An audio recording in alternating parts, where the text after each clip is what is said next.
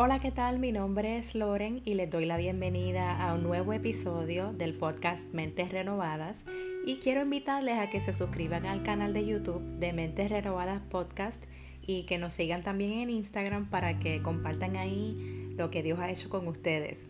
Estoy bien deseosa de escuchar su testimonio de cómo el Señor les ha bendecido en este tiempo. Y en el día de hoy quisiera que reflexionen conmigo y se hagan la siguiente pregunta. ¿Qué tengo que ver yo con Jesucristo? Y para responder a esta pregunta es necesario empezar diciendo que somos creación de Dios y es Él quien ha puesto en nosotros el aliento de vida, lo que nos hace permanecer vivos. Así lo establece la Biblia, la cual es la verdad y la palabra de Dios. Por Él estamos vivos y no es por nuestro esfuerzo o por las precauciones que podamos tomar en nuestro día a día. Él es la fuente de todo bien y si es así, ¿no quisiéramos recibir todo lo que sale de esa fuente? Si todo lo que hace Dios por nosotros es de bien, ¿no crees que debemos responderle de la misma forma, al menos por agradecimiento o por cortesía? Pero más que necesitar las bendiciones que Dios nos puede dar, es necesario que entendamos que le necesitamos a Él como Padre, como amigo, como Salvador y como centro de nuestra vida. Todos le necesitamos, aun los que niegan su existencia. Pero por nuestros propios esfuerzos o inteligencia no podemos llegar a Él porque somos pecadores y la desobediencia nos ha separado de Él. La palabra de Dios enseña que todos somos pecadores y como todos pecamos, fuimos expulsados de la presencia de Dios. Hubo una ruptura en la relación que había inicialmente entre Dios y la humanidad.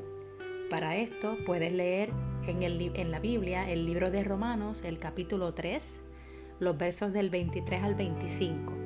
Sin embargo, el sacrificio de Jesús en la cruz, mucho más que ser un evento histórico o lo que para muchos es un invento, fue el método que Dios usó para reconciliar a la humanidad con Él. Dios quiso arreglar la relación entre Él y nosotros y por eso tomó esta gran iniciativa de perdonar cualquiera que fuese nuestra falta en el momento en que confesamos que Jesús es el Hijo de Dios y que creemos en Él y en lo que Él hizo. Es súper sencillo y lo hemos querido complicar tanto.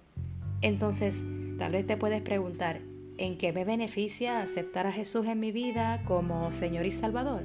Bueno, entre muchas cosas, porque puedo reconciliarme con mi Creador y comenzar a vivir una vida completa en Dios.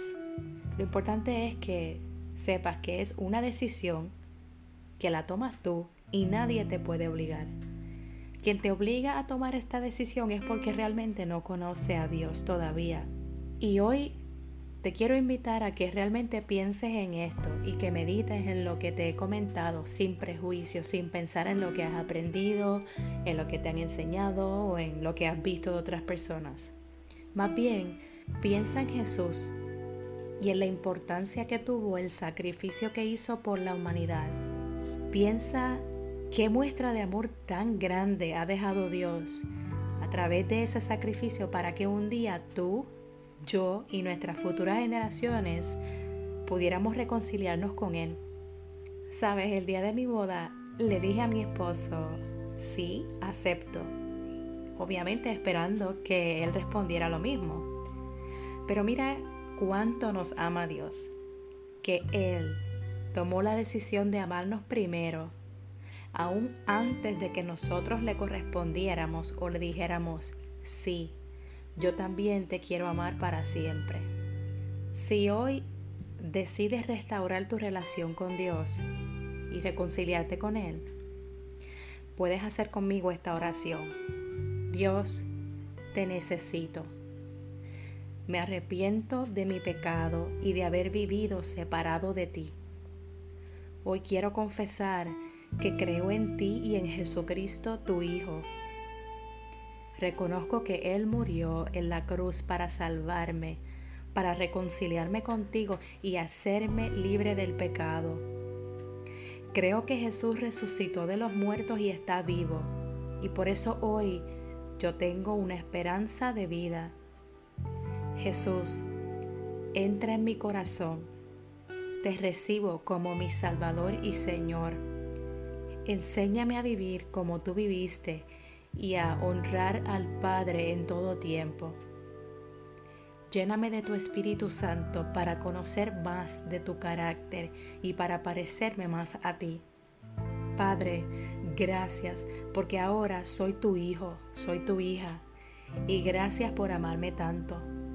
Ayúdame a obedecerte y a permanecer fiel a ti hasta el fin. Gracias porque sé que me has escuchado y en el nombre de Jesús he orado. Amén. Si por otro lado ya has recibido a Jesús en tu corazón, le has hecho tu Señor y Salvador, pero te has alejado de los caminos de Dios, o si llevas mucho tiempo en los caminos de Dios, pero tu relación con Él se ha enfriado, puedes hacer esta oración conmigo. Padre, reconozco que he pecado contra ti y me arrepiento no he vivido de una forma que te agrada y me he enfocado en otras cosas que no son prioridad. Me he desviado de tu propósito y necesito que me ayudes a regresar al camino que trazaste para mí. Te pido que me perdones, que me restaures y que sanes todas las heridas que hay en mi corazón. Lléname de tu amor y de tu Espíritu Santo y permite que te pueda conocer más y parecerme a ti. Ayúdame a serte fiel y a no rendirme. Gracias porque sé que me has escuchado y en el nombre de Jesús he orado. Amén.